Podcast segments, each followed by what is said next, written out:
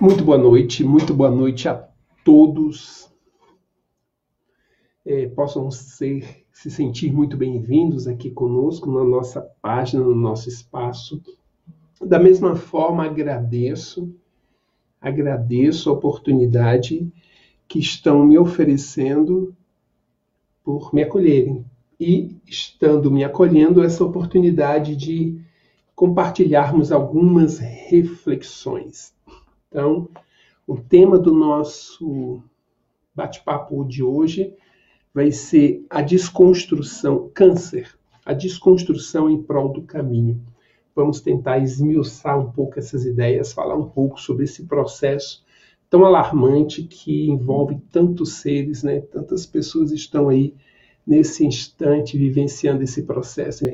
Então, a nossa preocupação aqui não é simplesmente levar conhecimento e informação para vocês. O grande desafio que, estamos, que eu estou propondo aqui nesse nosso espaço é, a, é o compartilhar de algumas vivências, de algumas experiências, na expectativa de que essas vivências possam ser úteis a você. Se por acaso você estiver vivenciando algum desses processos, que você possa parar um pouco, parar um pouco e fazer uma interpretação, fazer uma reflexão sobre, sobre o seu momento existencial. Né?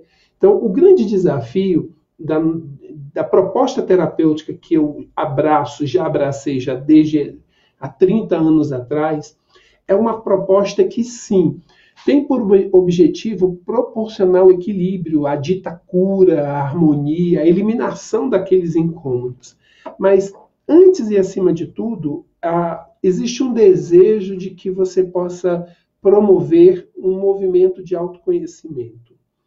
A primeira leitura que eu vou fazer e que eu faço, aprendi nesses 30 anos a fazer sobre todo o sofrimento que se apresenta, é que ele precisa ser compreendido. Por trás desse sofrimento existe um recado, existe uma lição que precisa ser assimilada. E a partir do momento em que eu vivo um processo eu não, eu não retiro desse processo algo, a tendência daquele processo ou permanecer ainda por muito tempo, ou mesmo que ele seja eliminado, ele retorne. Ou se ele não retornar nas mesmas condições em que se apresenta, ele volta em níveis mais profundos, mais íntimos e mais ameaçadores, inclusive, para a nossa existência humana. Então, a nossa perspectiva aqui, a minha perspectiva, é levar para você não só informação, conhecimento, mas é compartilhar vivências, experiências e convidar você a olhar você a partir dessas experiências vivenciadas. Né? Então, vamos começar a nossa jornada. O nosso tempo é curto e as ideias são muitas e eu quero compartilhar. Então, vamos lá. Então, o tema da nossa, do nosso encontro de hoje: câncer, a desconstrução em prol do caminho. E eu vou tentar esmiuçar essa, essa ideia, esse tema, é, com algumas ideias. Vou falar para vocês sobre algumas perspectivas do câncer em alguns órgãos. Eu escolhi aqui uns 10 ou 12 órgãos e o porquê do câncer se manifestar nesse órgão. Mas antes eu vou trazer para vocês algumas é, impressões não só sobre a interpretação simbólica do processo em si, mas também é, tentar convencer, conduzir você a olhar para os seus processos internos para que eles não tenham que desembocar num câncer. O câncer é um, é um, é um, é um desaguar de um grande rio caudaloso que vem se formando há muito tempo. E quando eu acredito que as coisas já estão ruins, ele vem para mostrar que não, as coisas podem piorar. O câncer não é um evento que acontece, eu estou com câncer. O câncer é um processo que se constrói. E eu vou trazer para vocês aqui essas ideias de o que que constrói, o que que vai alimentando o câncer no passar do tempo. Aquilo que eu vou estar apresentando aqui não vai ser esgotado. Eu não estou trazendo todos os conteúdos, eu estou trazendo sementes de reflexão ou de reflexões fundamentadas em muitos teóricos que trabalham com a psicossomática e principalmente fundamentado numa vivência, numa prática, num lidar com mais de 200 mil pessoas nessa história desses 30 anos, o que me levou a fazer registros, observações e aprender um pouquinho. E agora estou tentando compartilhar com vocês. A gente sempre, eu aqui vou sempre partir daquilo que é palpável. Eu estou partindo do corpo, um corpo que apresenta problemas, no caso, o câncer, e a partir desse corpo que apresenta um problema, eu vou tentar conduzir você a entrar em níveis mais profundos, em níveis mais eh, internos da nossa condição humana. Então, vamos lá. Então, aqui não, não se encerram todas as, as ideias, aqui é um começar e eu, eu peço que você, a partir desse começo, que você abra espaço para você investigar a sua própria história, tá certo? É, a nossa condição existencial, ela traz uma duplicidade, uma aparente duplicidade. Eu quero começar com essa informação. Ao mesmo tempo em que eu sou um indivíduo e eu tenho que construir toda uma história diante da vida, eu tenho que construir a minha própria vida enquanto ser individual, eu também faço parte de uma coletividade, de uma raça humana. Então, eu não estou aqui para apenas desenvolver o meu papel pessoal. O meu papel pessoal vai influenciar direto ou indiretamente, mais ou menos intensamente, nessa coletividade humana. Então, há uma fala que gosto muito que diz assim: quando um humano cai, a humanidade inteira cai com ele. Quando um humano se ergue, a humanidade inteira se ergue com ele. Então, essa é a primeira ideia que eu quero colocar para vocês. Nós temos uma individualidade, eu, pessoa, você, pessoa, e nós, ao mesmo tempo, nós estamos estruturados em uma coletividade. Então, da mesma forma, e aí eu vou buscar Hermes em um dos seus axiomas, Hermes vem nos dizer: o que é em cima é como o que é embaixo. Então, da mesma forma, eu vou chamar agora a refletir sobre as células. Então, cada célula tem a sua inteligência. Isso já está comprovado que há uma inteligência celular. Cada célula possui uma inteligência e cada célula é uma individualidade, mas ao mesmo tempo cada célula faz parte de um sistema, de um órgão, de um sistema, que, por sua vez estrutura o nosso, nossa, o nosso corpo. Então, assim como eu tenho um humano e a humanidade, eu tenho a célula e o meu corpo, na mesma, digamos, na mesma proporção. Ao mesmo tempo em que há um espaço para a célula diante da estrutura como um todo e ela faz parte, ela tem um, um compromisso e um comprometimento com o todo, eu tenho um compromisso comigo e um comprometimento com o todo. Então, enquanto eu apenas cuido do meu desenvolvimento, enquanto eu cuido apenas dos meus interesses, tentando negar um externo, tentando negar uma coletividade, eu vou me tornar tal qual uma célula no organismo passa a isolar ou a, a, a existir em função de si própria, negando a sua, a sua relação com o todo. Eis o princípio do câncer. Eis o princípio do câncer. Então, eu, enquanto individualidade, eu, eu me desligo do, do todo, desse coletivo. E pior, além de, de me desligar ou acreditar que posso me desligar, eu passo a agir contra esse sistema, contra essa estrutura. Acreditando que ao lutar contra essa estrutura, eu vou estar conseguindo o meu espaço. Eu não estou conseguindo, enquanto célula e eu, indivíduo, ao brigar contra a estrutura, no sentido de querer simplesmente destruir, eu não estou entendendo que eu estou também trabalhando contra a minha própria destruição. Então, essa é a primeira, é, primeira ideia e comparação que eu quero é, compartilhar com vocês, ok?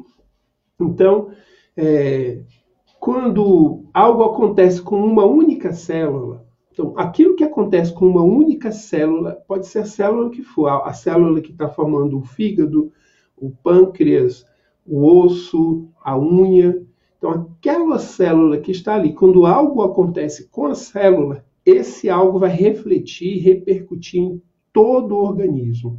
Então, da mesma forma que algo que acontece com um ser humano alcança toda a humanidade, ele pode estar lá no Alasca, ele pode estar lá no deserto do Saara, ele pode estar lá no interior do Maranhão, ele pode estar no, no, no alto no, de uma montanha, onde ele estiver, o que acontecer com aquele humano vai repercutir e reverberar em toda a humanidade. O que acontecer com uma célula vai se expandir e vai alcançar todas as células, tá certo? Então vamos lá. O câncer, enquanto um processo patológico assim determinado pela medicina, ele vem a ser, a gente pode considerá-lo como sendo uma desestruturação do corpo através da mudança de propósito de uma célula. Então, há uma ordem estabelecida, há um comando dado, né? É, e, e cada célula recebe uma orientação, ela faz parte de uma estrutura maior e ela recebe uma orientação. Então, de repente, a orientação que é dada àquela célula, ela não é mais acolhida. Aquela célula, por algum motivo, e a gente vai aos poucos também mostrar para vocês que o que a célula está realizando, é a inteligência da célula está realizando, é apenas um comando que o meu nível de consciência está dando, ainda que esse nível de consciência esteja absorvido pela minha inconsciência. Ou seja, eu inconscientemente posso estar dando comandos e esses comandos estão sendo absorvidos especificamente por aquela célula, daquele órgão, daquele lugar. Então, há uma estrutura há um coletivo que está organizado, que deveria estar organizado. Então, há um conjunto, há uma estruturação, e essa estrutura ela, ela tem um, um comando, de certa forma, onde cada célula tem uma função. Né? É, e, de repente, uma determinada célula, por algum motivo que vem lá do meu nível de consciência, ele começa a alterar o seu, o seu agir, a sua presença dentro daquele corpo. Então, aquela célula recebe um comando.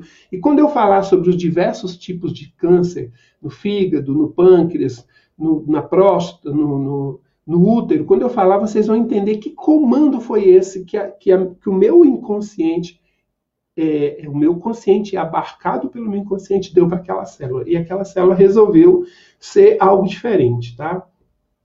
Essa célula, quando ela de repente começa a se movimentar de forma, primeiro, contrária a si própria, então o primeiro, o primeiro, digamos assim, o primeiro ato de rebeldia da célula é contra ela própria. No segundo momento, ela se revolta contra uma estrutura vigente. E, e em geral, não é uma, uma digamos assim, uma, uma rebeldia fundamentada, é o chamado rebelde sem causa. Né? Não há uma causa que você disse, é uma causa justa para isso. Então, essa célula se descontrola, ela se percebe fora de um contexto. Quando a intervenção vem, ou elimina aquela célula, ou consegue fazer com que ela volte à sua função normal, a medicina vai dizer que aconteceu a cura. Em geral, a ideia é eliminar, é combater. Então, localiza-se uma célula que se desvirtuou, digamos assim, e a ideia é simplesmente eliminar essa célula. Então, quando isso acontece, a gente chega à cura. Quando isso não acontece, a gente chega à morte. A cura é o sucesso, a morte é o fracasso. E a gente vai precisar refletir sobre essas duas ideias também, tá certo? Então, o câncer, e aqui começa, começam reflexões um pouquinho mais profundas. O câncer, ele não é a presença de um corpo estranho. A medicina oficial, a alopatia, ela vai afirmar que existem causas que alimentam o câncer, desde a poluição, desde o tabagismo, desde elementos químicos, enfim, existem elementos externos que poderão fazer com que haja uma eclosão do câncer. Mas a primeira informação que eu coloco de uma forma muito clara e direta para vocês, que o câncer ele não é a presença de um corpo estranho. Não é a presença de algo que veio de fora. A influência pode ter vindo de fora, mas ela alcançou um elemento interno. Ela veio e, e fez um contato e estimulou esse, esse elemento interno que já estava predisposto àquilo. Então, o cigarro não foi o que detonou o câncer de pulmão. O câncer de pulmão ele foi, digamos assim, ele foi é, manifesto e houve uma presença do cigarro, mas não foi por causa do cigarro que o câncer de pulmão se deu. A gente vai tentar entender isso aos poucos, tá certo? O câncer, ele é um agir descontrolado e descompromissado de uma célula com o restante das células e, consequentemente, do corpo. Então vamos lá. Há uma célula que, por algum motivo, se desconecta e ela entende que ela, a razão de ser dela é simplesmente ela. E ela se desconecta e ela se nega a realizar qualquer tipo de interação ou qualquer tipo de comprometimento e compromisso com esse conjunto. Então ela, ela declara sua independência. Eu me basto, eu me resolvo, tá certo? Isso, essa célula, de uma forma mais ou menos intensa, ela vai influenciar outras células que estão ao seu redor. E elas começam a fazer um processo de rebeldia. Então, o processo começa a se alastrar. Então vamos lá. É, como eu disse, a inteligência das células é algo conhecido há muito. E cada célula ela tem um papel a cumprir. Tal qual eu, enquanto ser humano, eu tenho um compromisso comigo, eu tenho um compromisso com a minha individualidade, mas eu também tenho um compromisso com o coletivo. Quando eu paro de olhar para esse coletivo por algum motivo, eu começo a abrir espaço para o meu desequilíbrio. E, consequentemente, quando eu me desequilibro, eu desequilibro também esse espaço externo. Então, o câncer, ele vem a ser, no primeiro momento, esse estado de desencontro entre eu e uma realidade externa. No caso, entre uma célula e o organismo como um todo, tá certo? Então, num determinado momento, aquela célula que estava no seu lugar, fazendo aquilo que lhe era que, que o íntimo lhe propunha, ela de repente começou, não, não vou fazer mais isso, não vou fazer isso, eu quero, eu quero meu lugar, eu quero minha liberdade, eu não estou nem aí para esse conjunto, né? Quando eu falar, eu vou repetir agora, quando eu falar do câncer de próstata, quando eu falar do câncer de fígado, quando eu falar do câncer de útero, vocês vão entender que, que comando foi dado esse pro, do meu inconsciente para o meu corpo e para aquela célula específica do fígado ela se alterar e ela promover o estado de câncer. Então, é, é, existe um elemento que está acima da estrutura celular, acima do meu corpo, que é a minha consciência. Essa consciência é aquilo que me, que me organiza, que me estrutura. A minha consciência é que me conduz. A minha consciência é que tem os meus registros dos meus passos, da minha caminhada.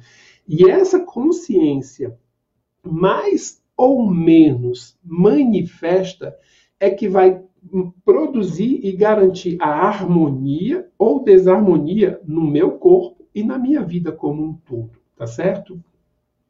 Então, enquanto essa célula ela está realizando a sua tarefa, ela está cumprindo o seu papel, é, ela tanto fornece aquilo que ela tem para oferecer, quanto ela recebe aquilo que ela necessita. Então, é, há uma troca, há um compartilhar natural. Então, uma célula está realizando a sua função, ela não está só cumprindo uma ordem, ela está se alimentando. Quando você cuida de você sem cuidar do seu externo, ou quando você só cuida do seu externo sem cuidar de você mesmo, você está interrompendo um ciclo natural, você está causando um, um, um, desequilíbrio, uma desarmonia. Então, é um exercício duplo que a gente tem que aprender a, a construir. Primeiro, eu caminhar fazendo a minha vida acontecer e, ao mesmo tempo, eu caminhar alimentando a vida que está ao meu redor. Se eu entro no movimento de viver em função do externo, ou se ao contrário eu passo a viver apenas em função de mim mesmo, eu passo a ter o mesmo problema que uma célula cancerínica ela tem dentro de um organismo. Então, ela, ela deixou de ter uma relação com o externo, ou pelo menos uma relação de troca, de compartilhamento, de alimentação mútua, tá certo? Então, ao perder a sua identificação, primeiro, e esse é muito importante, a primeira a primeiro grau de identificação que eu tenho que ter na vida não é com a minha mãe, não é com meu pai, não é com meu chefe, não é com o Estado, não é com a minha religião. Um primeiro estado, a primeira identificação que eu tenho que construir é comigo mesmo. Se essa essa relação de identificação não acontecer comigo mesmo, eu não conseguirei entender e localizar o meu lugar e a minha razão de ser num todo. Então, o grande desafio que eu tenho na vida, e eu vou colocar isso como algo primordial, é eu identificar a mim, eu reconhecer a mim. E a gente vai tentar falar sobre quem eu sou, aquilo mais. Então, esse, esse, é, primeiro, esse é o primeiro desafio.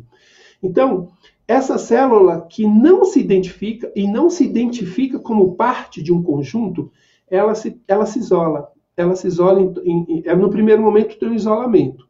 Depois que o isolamento se dá, ela começa a fazer um movimento de expansão e de destruição. E é uma destruição, e é uma postura faminta, destrutiva, corrosiva. Ela vai consumindo tudo que está ao redor dela, tudo que está, tudo que ela alcança, ela vai consumindo.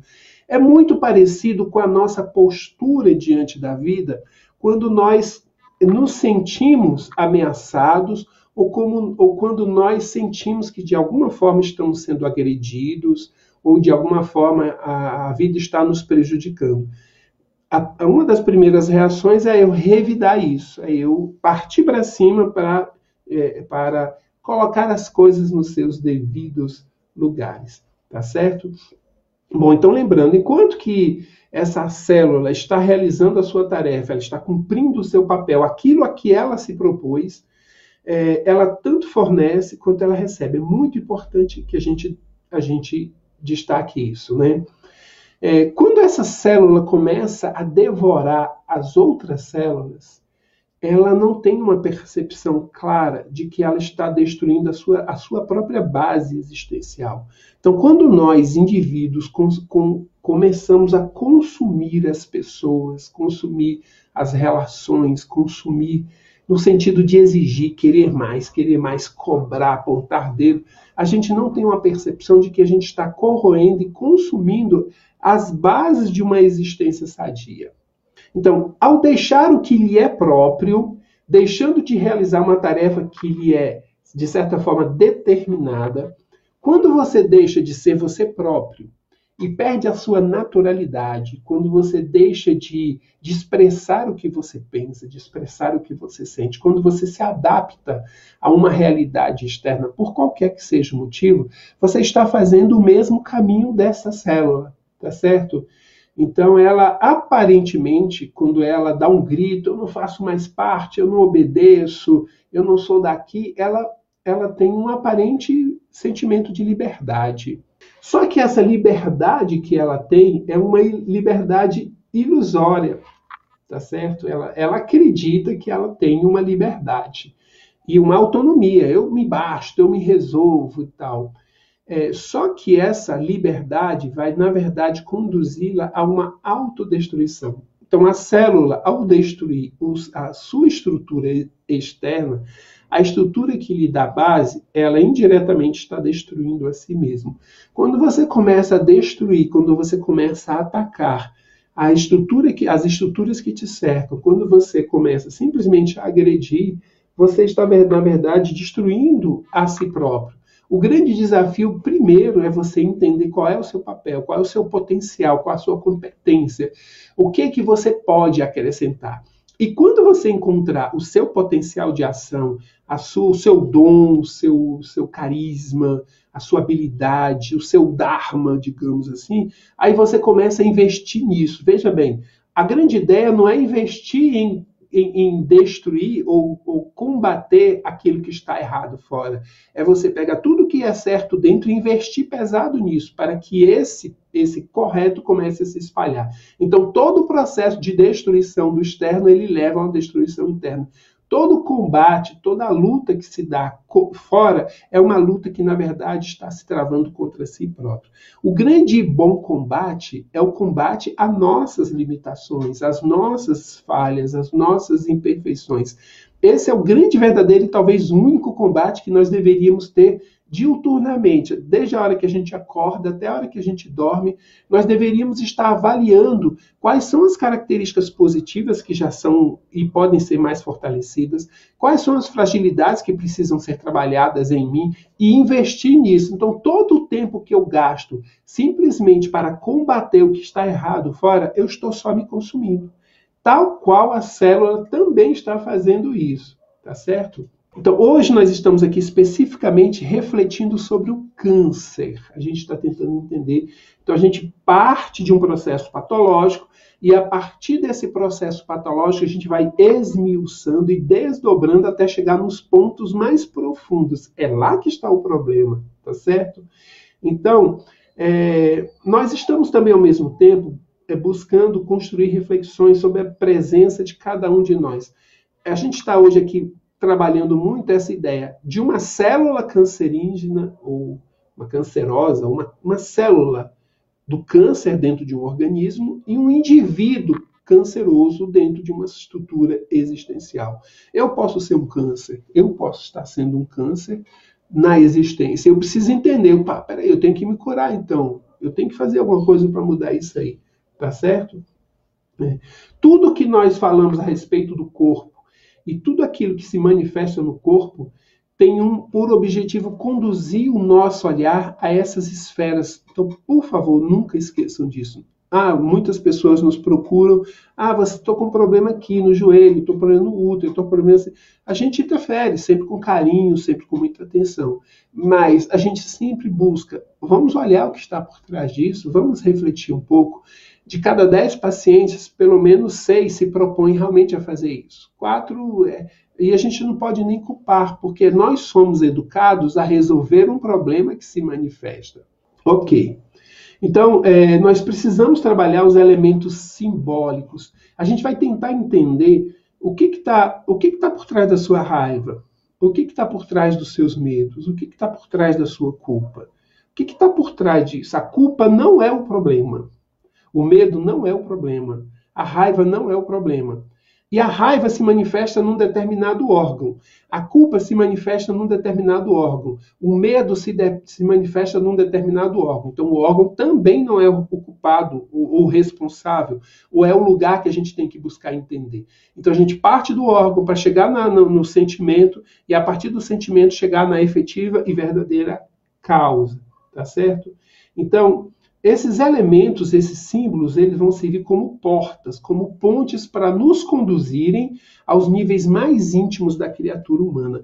A, a, a, nossa pretensão aqui, a minha pretensão diante de vocês, é uma pretensão, de certa forma, muito, digamos, ousada até. Eu não me contento em estar diante de vocês, eu quero estar diante daquilo que constitui efetivamente você, a sua mais profunda essência. E, e a partir do momento em que eu consigo enxergar essa essência, eu consigo fazer com que você também olhe mais intensamente para a sua própria essência.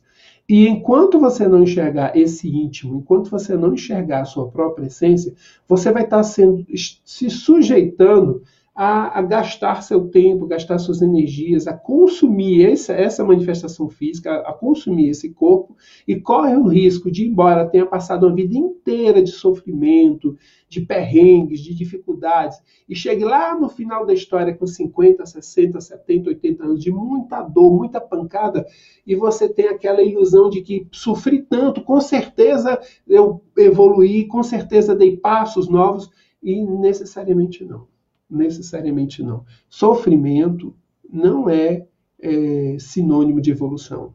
É absolutamente isso. Eu posso encontrar, eu não tenho como eliminar a dor ou os processos patológicos que se manifestam, mas eu tenho como, a partir deles, me transformar. E eu tenho a opção de passar uma vida sem sofrer. E, consequentemente, eu posso ter uma vida sem sofrimento onde eu dei altos passos na minha evolução. E ao contrário, eu posso ter uma vida repleta de sofrimento onde eu fiquei parado, no tempo e no espaço. Foi literalmente uma vida que não foi vivida, não foi vivida. E aí eu acho, ah, que bom, consegui, a duras penas eu consegui. E de repente eu vou ouvir um comando que dizendo, vamos recomeçar, vamos de novo, você falhou, vamos lá de novo, vamos de novo, tudo de novo, tudo de novo, tudo de novo, vamos lá, vamos nessa, né? E aí o processo vai se dando, né? Então, dessa forma, nós vamos apresentar como sendo o primeiro elemento a fundamentar o câncer. Então, qual é o primeiro? Na nossa interpretação aqui, na minha interpretação. Qual é o primeiro elemento que fundamenta o câncer?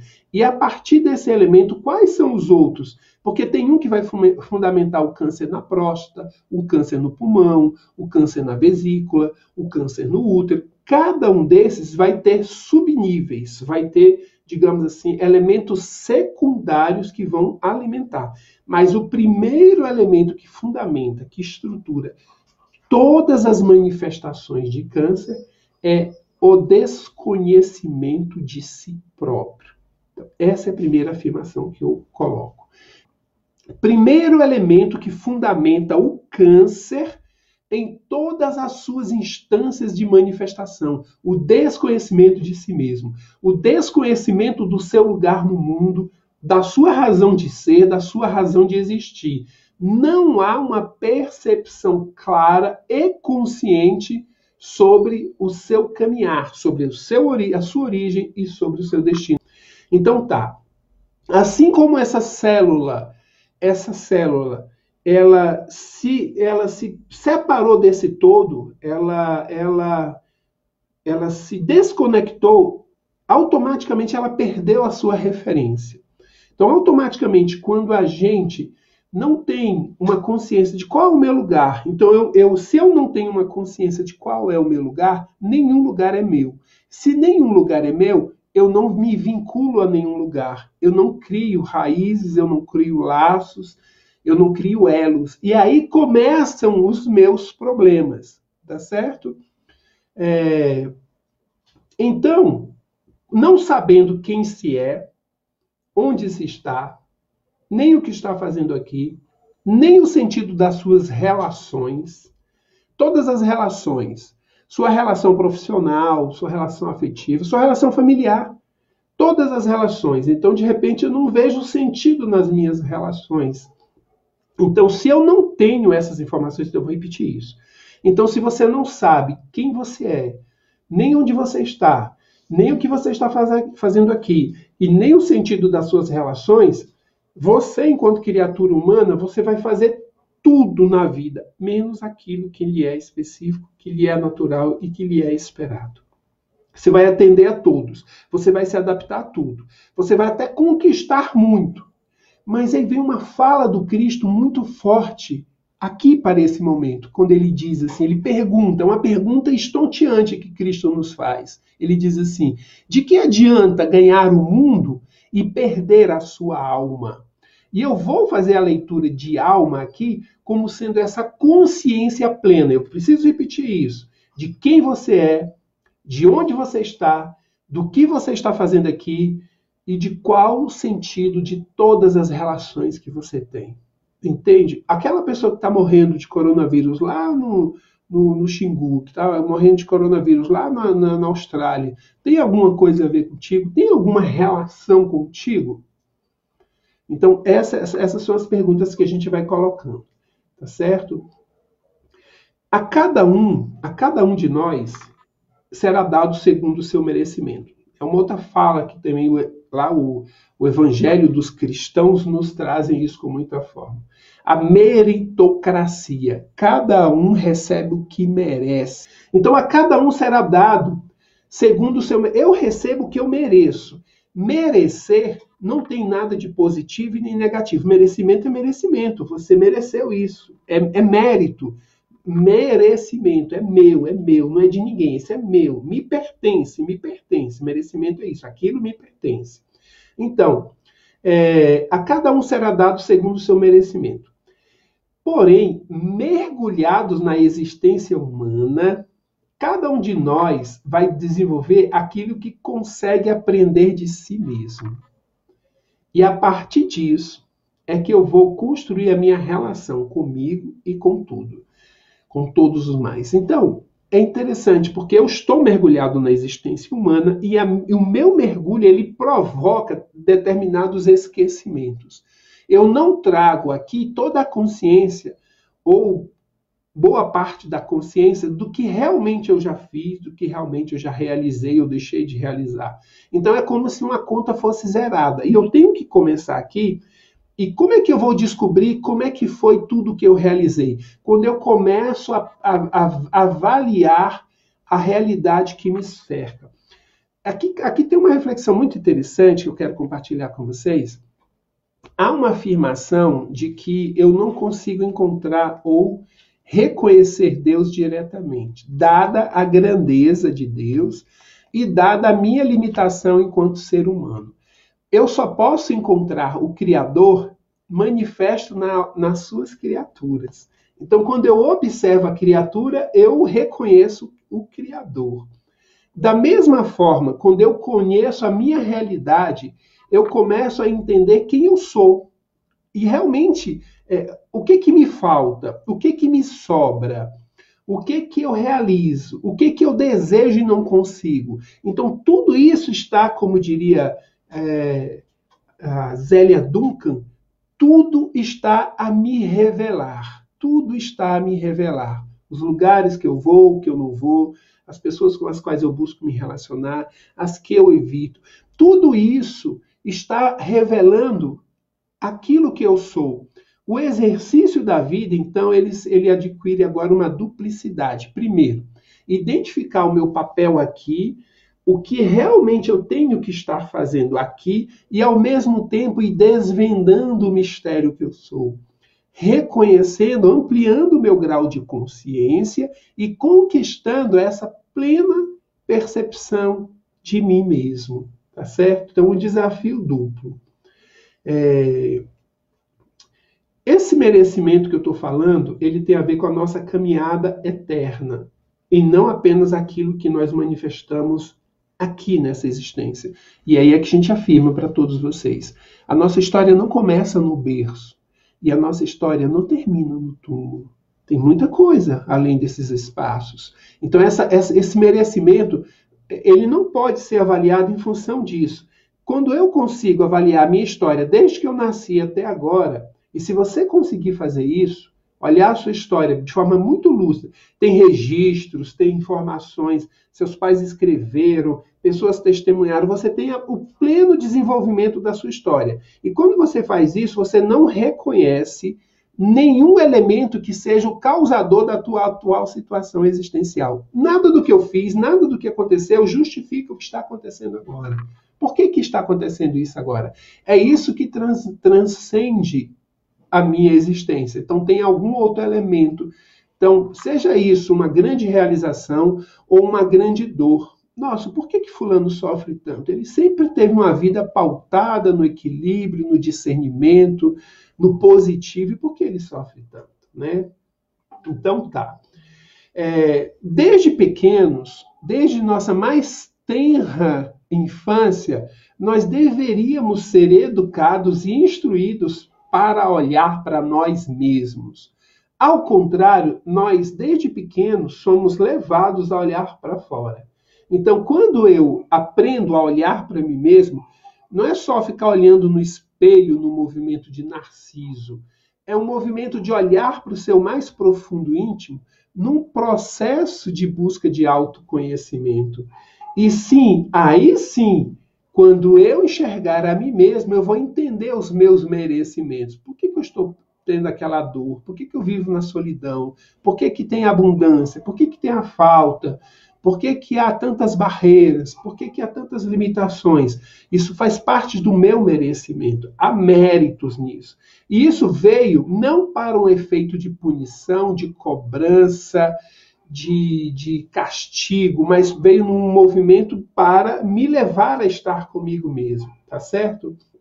Então, é, a partir do momento que o autoconhecimento começa a se dar, eu vou começar a entender os meus merecimentos. E eu vou perceber que esses merecimentos não se prendem, como eu disse, a essa existência. Então, quando eu começo a ter esse autoconhecimento, eu vou entender realmente que aquilo que está acontecendo é resultado de um cultivo. Aquilo que está acontecendo aqui agora comigo, eu ainda não sei quem sou. Eu ainda não sei por que eu vim. Eu ainda não sei para onde eu vou. E eu não sei ainda como é que eu desenvolvo essa jornada. Então, quanto mais esses, essas perguntas, quanto mais essas afirmações têm sentido na sua vida, então, você não sabe quem você é, você não sabe por que está aqui, você não sabe qual o sentido da sua existência, você não sabe como desenvolver a sua, a sua existência, isso tudo é que alimenta a nossa condição primária de pecado. De pecado. E aí sim eu reconheço o pecado original. É, e aqui o pecado original que eu vou apresentar para vocês não é o pecado teológico de Adão e Eva. É um pecado que, na raiz da sua, da sua palavra, ele quer dizer erro de alvo. Como é que eu vou acertar um alvo que eu não conheço? Como é que eu vou alcançar um ponto que eu não sei onde é? Como é que eu vou chegar num lugar que eu nem imagino que exista? Como que eu vou fazer isso? Então, eu estou em pecado a partir do momento em que eu erro o meu alvo. Mas existe algo anterior ao erro de alvo e mais grave e mais necessário de ser trabalhado, que é o desconhecimento do meu alvo. Qual é o meu alvo? Qual é o meu alvo? Aonde eu vou? Essa é a grande questão. Então, é, esses elementos, esses desconhecimentos é que formam a causa primária de todos os males. E é isso que fundamenta a minha consciência a um desequilíbrio, e a partir do desequilíbrio da minha consciência, o, o meu corpo vai responder. O meu corpo vai responder das mais variadas formas. E eu agora vou falar para vocês sobre algumas dessas formas. E essas ideias são as ideias, não são as únicas ideias para o problema, mas elas são ideias muito profundas e a partir delas todas as outras conseguem se desenvolver. Todo o trabalho que eu faço, ele é direcionado a buscar a essência, a essência de tudo. Eu tento encontrar a essência do paciente, mas eu também tento encontrar a, essência do sofrimento do paciente. Se eu não encontro essa essência, eu vou estar girando, girando, girando. Então, o meu objetivo é isso. Então, eu já repeti para vocês, vou repetir de novo. O, o que fundamenta todos os cânceres e todos os processos patológicos é esse desconhecimento primordial sobre mim mesmo. De onde eu vim, para onde eu vou, qual o sentido da minha razão de existir, o porquê das minhas relações serem como são. A partir daí, existem elementos secundários: medo, culpa, raiva, é, repressão, monte de coisa que vai direcionar o câncer para um ponto específico. E agora a gente vai falar sobre isso. Então, o primeiro câncer que eu vou falar para vocês é o câncer da tireoide. Então, vamos lá, eu vou trazer para vocês um pouco da essência. Tem muito mais coisa, muito mais, mas eu vou trazer esse ponto que eu acredito que vai ajudar você a refletir sobre isso. Não só caso você tenha vivenciado ou conheça alguém que você que vivencia esse processo, para você ajudá-lo a refletir sobre isso. Então vamos lá. Câncer da tireoide. Então olha só. Impulsos internos não acolhidos, não respeitados e não manifestos.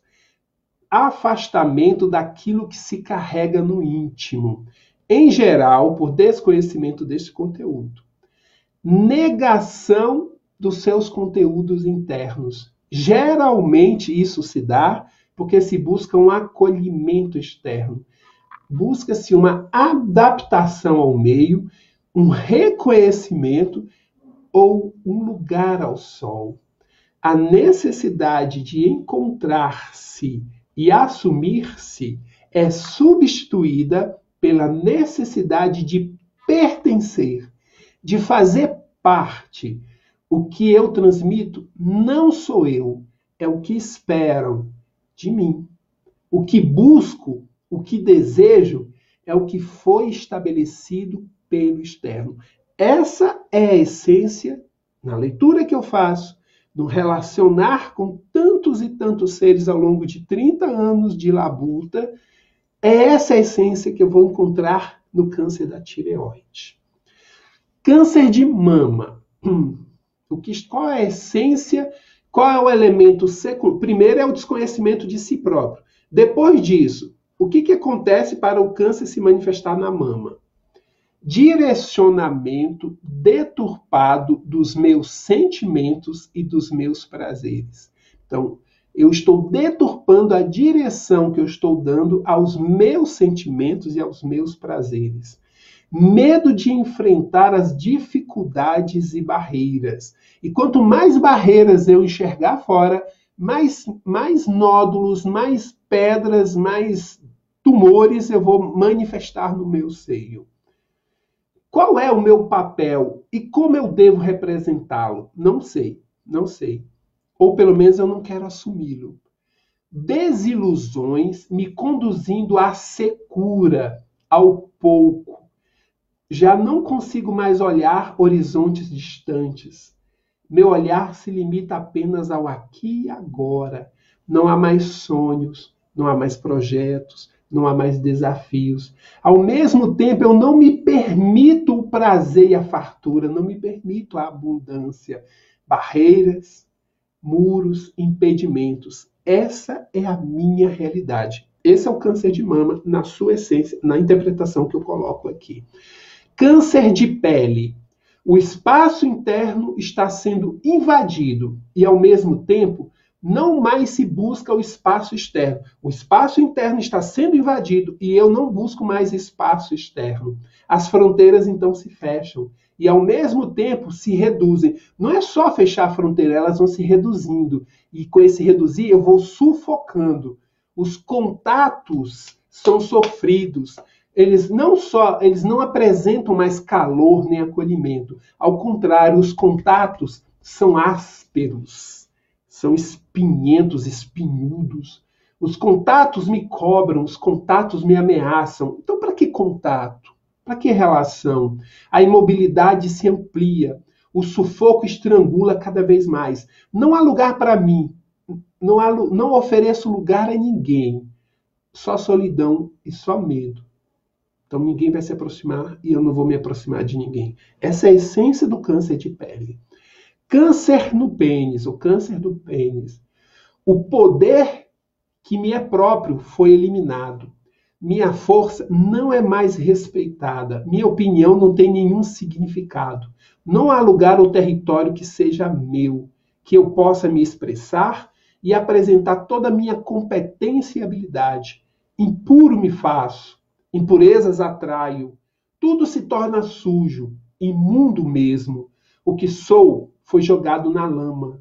Minha lança foi partida. Já não há mais lutas ou batalhas pela frente um deserto imenso se apresenta diante de mim. Não mais se produz, não mais se cria, não há mais vida partindo daqui. Câncer nos testículos. A essência do câncer nos testículos. Desde pequeno, o prazer foi mal compreendido, gritando agora não mais poder existir, ao, ao menos na, na, da forma como, eu está, como estava sendo acolhido. A intimidade, ela pode ser uma grande ameaça. Afinal de contas, o que sou ou o que eu finjo ser pode se revelar na relação de intimidade, na relação sexual. Por muito tempo eu consegui esconder, mas agora a minha incompetência em me dar, em me oferecer, está se escancarando. A máscara caiu. Câncer no reto. Qual a sua grande essência? Qual o seu grande recado? Eu não consegui diferenciar a vida de morte. Eu não sei mais o que alimenta, o que já não tem mais serventia. O que cai lá no reto, né? O que cai no reto é lixo, não mais se utiliza, não há mais a, a, a retirar nada dali. Tudo quis reter, tudo quis guardar, inclusive o que já não me servia. Me vi revolvendo massas de disformes de ressentimentos, decepções, frustrações. Não libertei o que era para libertar. Não reconheci nutrientes e, consequentemente, nada absorvi. Acúmulo de nada. Isso é muito forte, gente. Acúmulo de nada e desperdício de tudo. Câncer nos rins. Não acolhi a parceria. Não acolhi a parceria nos rins Vi inimigos, usurpadores e aproveitadores em todo lugar. O medo me congelou, me petrificou, me impediu o movimento, me fez, cercar de, me fez cercar de pedras e barreiras. Neguei a necessidade do outro, me neguei ao outro. Não entendi a oposição como elemento natural de fortalecimento e crescimento. A gente está tendo um momento na nossa sociedade agora, entre essa relação esquerda-direita, Bolsonaro e Lula, onde a, a, a possibilidade de surgir aqui uma porção de câncer nos rins é gigantesca, porque já não há espaço para uma oposição. Eu nego qualquer tipo de oposição. Eu, se eu puder, eu destruo. Se eu puder, eu simplesmente mato. Enquanto eu não mato, eu deleto, eu excluo, eu bloqueio, eu faço qualquer coisa. Mas se eu pudesse, eu matava. E quando morre alguém lá do outro lado, eu faço festa. Haja câncer de rins para guardar essa sociedade. Então eu não entendi a oposição como um elemento natural de fortalecimento e crescimento. Em tudo e em todos busquei somente espelhos. Só considero bom quem é igual a mim. Espelhos que afirmem o que eu sou, mas que impedem qualquer visão diferente de mim. Câncer na bexiga, eu acho que eu tenho que dar tempo. Câncer na bexiga, Ih, não vai dar tempo de falar tudo, pessoal. Câncer na bexiga não permitiu o fluxo natural dos sentimentos e emoções. Câncer na bexiga. Os, os sentimentos, água, sentimento, líquido, emoção. Eu não permiti o fluxo natural dos sentimentos e emoções, canalizando esses mesmos para me resguardar de perdas. Perder, sofrer, de forma nenhuma. Ser abandonado, nem pensar. Então, a naturalidade do fluxo foi impedida. O tempo inteiro eu busquei controlar as minhas expressões de amor. Só podia oferecer aquilo que avaliava, não me oferecer ameaças. Em tempo algum me permitir perder o controle e o rumo dos meus afetos. Como se nessa vida eu controlasse alguma coisa. Nem o esfíncter eu controlo. Eu vou terminar a ideia do câncer. Então, na semana que vem, a live vai ser continuidade disso, porque eu ainda tenho outros cânceres para refletir com vocês. Por enquanto, está aí esse material. Leiam, revejam, tal. E deixem suas perguntas. Obrigado pelo espaço que estão me dando nas suas vidas.